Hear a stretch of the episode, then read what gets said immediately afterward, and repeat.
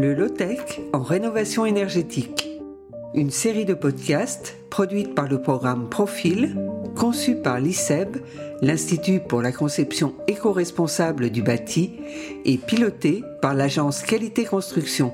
L'idée, c'est vraiment de partir de, de, ce qui est là et d'essayer de mettre euh, les moyens, les matériaux, les équipements là où c'est nécessaire. Puis c'est après choisir des systèmes, des matériaux euh, qui vont nécessiter pour leur fabrication et leur mise en œuvre le moins d'énergie possible.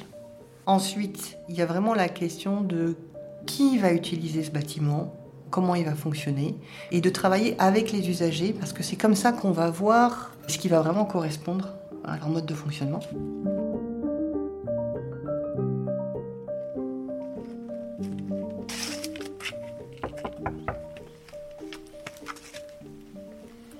Épisode 2, Bonjour. Penser le bâtiment bonjour. avec les futurs utilisateurs. Et du coup, vous avez déjà fait pas mal de travaux, hein, c'est ça Oui, oui, parce qu'on est installé là déjà depuis quelques temps. Et donc, euh, bah, on fait ça par tranche, parce qu'on n'est pas non plus très riche. Donc, on fait ça par euh, tranches successives. D'accord, Voilà. d'accord. Là, vous êtes un peu maintenant sur euh, les enjeux énergie, enfin, c'est ça Bah, C'est-à-dire qu'en fait, euh, oui, parce que c'est vrai que c'est des maisons qui sont pas forcément faciles à chauffer. Mm. Et donc, euh, l'âge venant, euh, il faut prévoir, et parce que moi je suis frileux déjà d'origine, mais alors je me dis que plus tard ça va être horrible.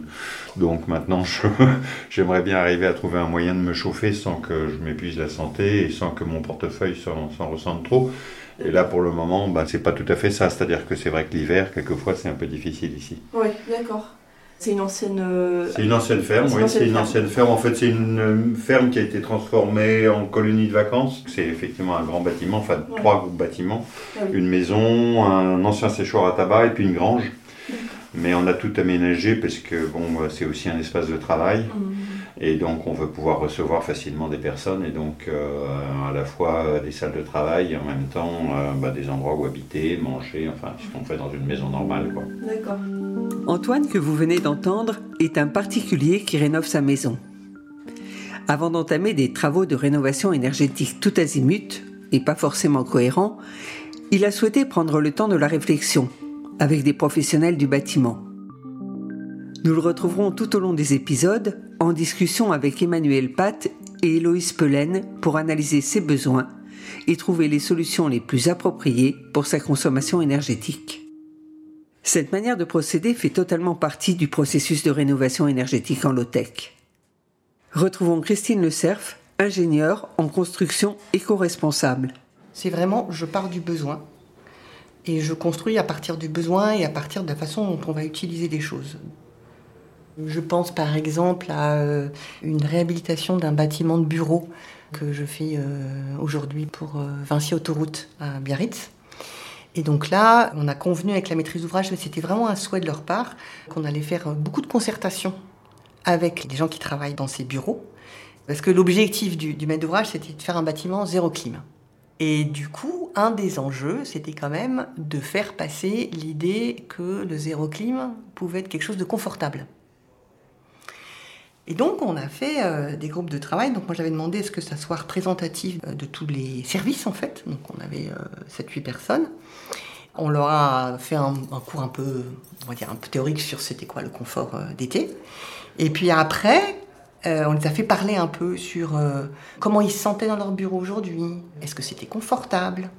Qu'est-ce qui étaient les sources d'inconfort?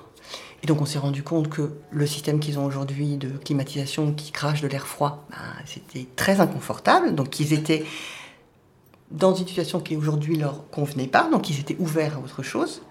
Et donc après, on s'est promené dans les différents bureaux des uns et des autres avec des appareils de mesure de la température et on regardait sur les parois c'était quoi la température, la température de l'air et on essayait de voir avec eux qu'est-ce qui pouvait concrètement expliquer les inconforts qu'ils ressentaient. Et on essayait de comprendre avec eux pourquoi ils ressentent ça. Et du coup comment dans le travail que nous on va faire après en conception on peut améliorer ces différents points de manière à ce que eux ils ressentent euh, du confort.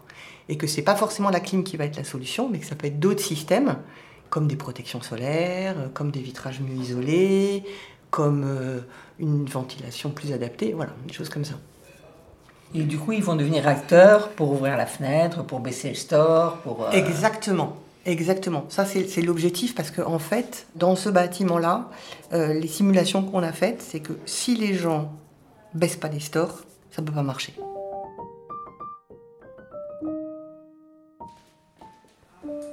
Partons à Levallois-Perret, dans des locaux de bureau, en compagnie d'Yvan Fouquet, architecte. Allons à la rencontre des usagers après une rénovation énergétique et une suppression de la climatisation. Sachant que les bureaux, contrairement aux habitations où on est peu nombreux dans un logement normalement, en bureau, on a une occupation qui est plus importante, on a des ordinateurs qui chauffent, on a besoin d'éclairage naturel, donc des fenêtres un peu plus grandes qui apportent aussi de la chaleur. Donc il y a vraiment un enjeu de surchauffe qui est plus important qu'en logement. Et c'est la raison pour laquelle bah, tous les bureaux quasiment sont climatisés aujourd'hui, même à Paris. Bonjour. On s'est dit, euh, mais on va, on va avoir trop chaud, c'est pas possible, ça marchera jamais. Euh, nous, on est trop habitués à notre clim et on l'utilisait beaucoup. Vous le voyez, à chaque fois, on avait la clim à fond dans nos bureaux. Et au final, bah, non, c'est, ça marche. J'ai un retour aussi de, de, Carole qui est à l'accueil, la personne qui est à l'accueil, qui est sur euh, ce, ce, fonctionnement pendant la semaine de canicule qu'on a eu cet été. Elle a trouvé que c'était assez formidable. En fait, le premier jour, bon, bah, le, le, jour, le mardi, où il a fait très chaud et euh, tout le monde avait chaud. Le, le soir même, elle a déclenché le, le, petit mode canicule. C'est vraiment très très simple. C'est un bouton. Là, c'est le low-tech pour le coup. Et elle l'a déclenché. Le lendemain matin, il faisait frais ouais. et tous les bureaux avaient été ventilés. Mais alors, ça déclenche quoi Donc, ça ferme les volets? Ça ferme effectivement les volets et ça ouvre les fenêtres automatiquement. Mais uniquement pour les, les, ces locaux communs. Et ça, normalement, c'est quelque chose qui doit être fait par chaque utilisateur dans, dans son bureau. Bah, les bureaux, ce qu'on nous faisait, nous, c'est qu'on baissait les, les, volets, on ouvrait notre fenêtre, on ferme les portes et en fait, vous avez l'ouvrant au-dessus qui s'ouvre automatiquement, je sais plus à quelle heure. Et donc, en fait, l'air passe de bureau en bureau avec les fenêtres ouvertes par. Euh, pour faire une ventilation traversante et pour ouais. garder le bureau euh, fermé pour euh, des questions de sécurité. C'est ça qu'on voit, c'est pour ça qu'on voit qu'il ouais, y a un volet là. Alors, là pour le coup c'est motorisé. C'est motorisé, ouais. Ça prend du temps. Mais voilà, non. Ils s'ouvrent tous automatiquement et le matin on arrive, c'est frais. On va arriver directement dans un, dans un autre open space. Euh. Bonjour. Donc on avait un, un, comité de direction, puis un comité de pilotage qui rentrait plus justement dans ce détail-là des choses, avec plusieurs intervenants, et notamment, euh, son nom m'échappe, mais une jeune femme effectivement plus euh, axée sur le climat, principalement euh, axée sur, euh, sur la pénibilité de la chaleur euh, excessive en été, avec justement cette idée de ventilation, d'ouverture et de fermeture en fonction de la luminosité au gré de la journée, et puis le fait qu'effectivement on allait essayer de, de j'oserais dire, de se déshabituer d'une climatisation, euh, je dirais, classique, assez énergivore, et en fait jusqu'à aujourd'hui euh, on a très bien pu, euh, j'oserais dire, s'en passer. Et vous avez aimé être impliqué? Ça vous a étonné euh... Alors étonné non, si je dois être sincère, je dirais que j'ai aussi pensé à un moment donné que ça faisait aussi partie d'une un, sorte d'effet de mode. Parfois, il y a un peu de greenwashing et que bah, peut-être que ça allait être le cas aussi pour nous, pourquoi pas. Et puis, bah, je me suis rapidement rendu compte que c'était pas le cas et que ça, il y avait une, une véritable volonté euh, bah, de la part des concepteurs, de la part des personnes qui allaient équiper le bâtiment et puis des gens qui allaient euh, le mettre en œuvre, de, de vraiment faire attention à ce, à ce type de choses on a d'autant plus joué le jeu qu'on s'est vite euh, impliqué dans le projet et que ça nous a paru intéressant de pouvoir participer de la place qui est la nôtre, c'est-à-dire d'utilisateur, sur la, mise en place du, projet. Moi, ce qui m'avait assez bluffé, voilà, c'était l'intervention de la jeune femme qui nous avait fait euh, effectivement cette étude avec le climat, les températures rencontrées au mois de juillet, août, la pénibilité, et puis effectivement tout ce que ça allait induire d'ouverture la nuit aux heures les plus fraîches de la nuit pour laisser rentrer la fraîcheur, puis ensuite refermer pour la conserver à l'intérieur. Je me suis dit, bon, c'est assez pointu hein, comme étude. Et je me suis dit, ah ouais, là, ils, sont, ils, vont loin, quoi. ça va très loin. Quoi. Et après, je me suis dit, bon, voilà, est-ce que nous, on va vraiment pouvoir profiter de ça dans les faits ça, ça climater aussi, parce que c'est aussi un changement d'habitude pour nous, hein, que de, voilà, de gérer l'ouverture, la fermeture des fenêtres, des volets, euh, le présentiel, etc. dans, dans le bâtiment. Donc euh, voilà. Et ça crée des changements chez vous, en dehors du travail et de, du bâtiment? Vous voulez dire d'un point de vue personnel? Alors après, à mon humble niveau, euh, je faisais, bon, voilà, j'ai une maison à la campagne, je fais du tri sélectif, je fais du compost, j'ai une ruche, enfin voilà, chacun met, j'oserais dire, sa pierre à l'édifice. Mais quelque part, je me suis dit, bon, bah voilà, maintenant, ça traverse tous les aspects de ma vie personnelle d'une part, mais aussi maintenant professionnelle. quoi. Donc euh, voilà. La rénovation énergétique en low-tech ne peut pas se faire sans travailler avec les utilisateurs. Ils ont besoin de comprendre les enjeux climatiques, de découvrir d'autres façons de ventiler et de rafraîchir que la climatisation. Ils ont besoin d'être convaincus.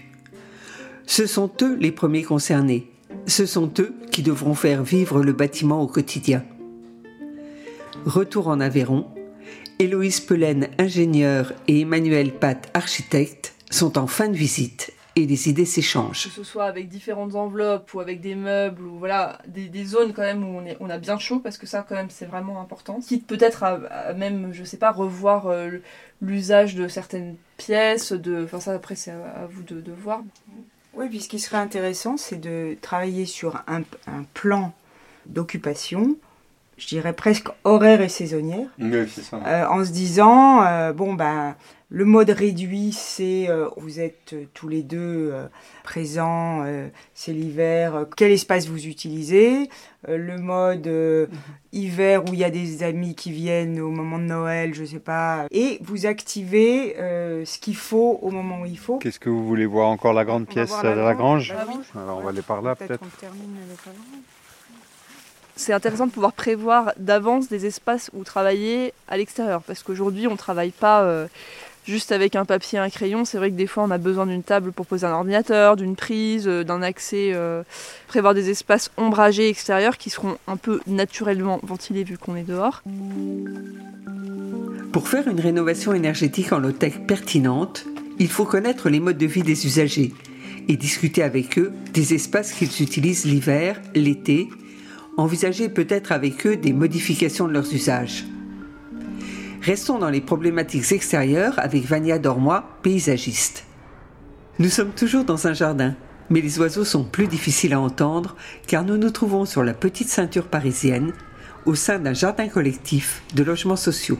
tout ce qu'on conçoit va amener, générer des usages et de gestion un tout petit peu différentes. Ça demande d'accompagner aussi à la fois la gestion avec le personnel qui va entretenir les services de la ville ou du bailleur, d'une part, et avec les habitants qui vont venir dans le jardin, mais avec des choses simples. Alors si on parle des habitants, par exemple, le fait de planter avec eux, faire un atelier de plantation avec les enfants, les parents, fait qu'ils ont une attention particulière sur cet arbre et même si les petits, ils l'ont adopté, ils vont venir le voir et ils ne vont pas le détruire. Bah, Ça c'est du low-tech en fait. On a l'impression qu'on est hors sujet. Non. Le low-tech aussi, euh, pour nous, paysagistes encore plus, c'est euh, assurer la pérennité de quelque chose. Maintenant, quand il y a des nouveaux arrivants, l'idée aussi, c'est qu'il y ait une forme de mise en place euh, de petites règles du jeu, des espaces extérieurs qui peut être mis en signalétique, mais euh, on aura essayé aussi qu'il y ait une association d'habitants qui s'occupe de ce jardin, qu'il y ait des usages aussi de potager, parce que ça, ça fait venir tous les jours au jardin. Voilà. L'autre chose qui est importante par rapport à ça, c'est le gestionnaire de ce parc, du bâtiment et du parc. Je donne un exemple très concret. Qu'est-ce que les agents d'entretien utilisent comme produit pour nettoyer la cour pavée? Souvent, comme tout le monde fait, on lave le hall d'entrée avec de la javel et hop, on jette le seau sur la cour. Et comme on a fait toute la topographie pour que la moindre eau de pluie de ruissellement aille dans le, la noue plantée, eh bien, euh, il suffit qu'il y ait un seau par semaine pour que trois mois après, le maître d'ouvrage nous appelle. Comment ça se fait vos plantations? Vraiment, ça tient pas, tout est mort.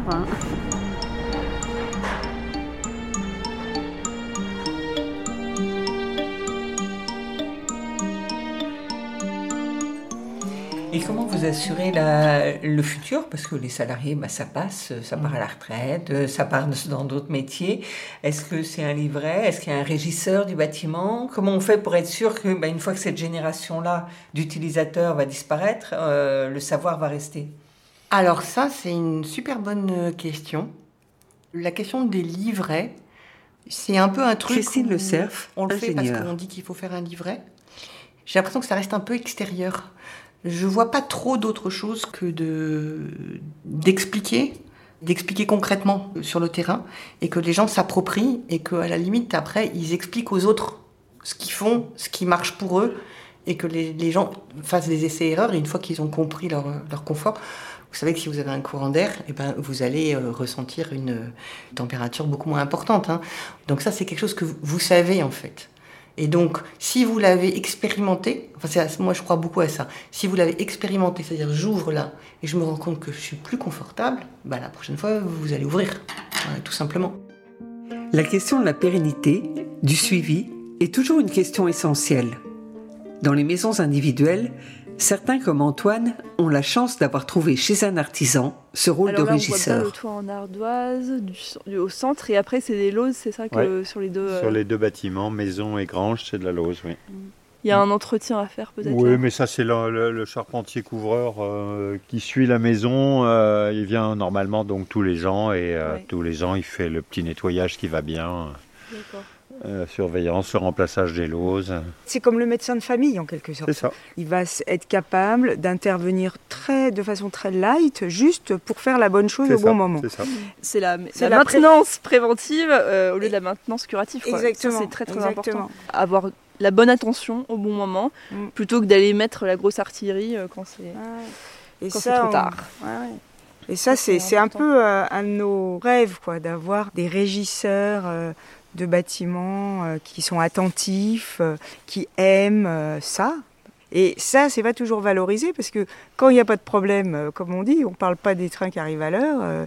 c'est un métier à réinventer ou à un peu comme autrefois, il y avait des gardiens qui étaient capables de même de connaître les gens aussi, parce que c'est pas seulement le bâtiment, c'est aussi comment on vit dedans.